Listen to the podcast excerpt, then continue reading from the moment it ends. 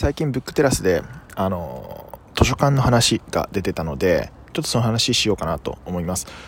僕東京に家があるんですけどその家を買った決め手の一つに近くに素敵な図書館があったっていうのがあります、まあ、そのくらいその図書館の占める僕の中でのウェイトっていうのが結構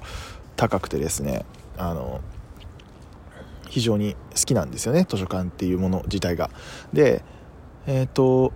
僕が図書館自体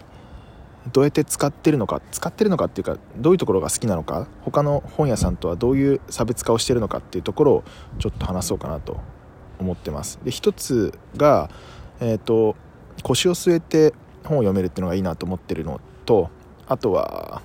まあ、単純にその利用料がかからない、まあ、無料であること。であとは司書さんがいることってこの3つが結構大きいなと思ってます、まあ、詳しくはちょっとこの後話していきます。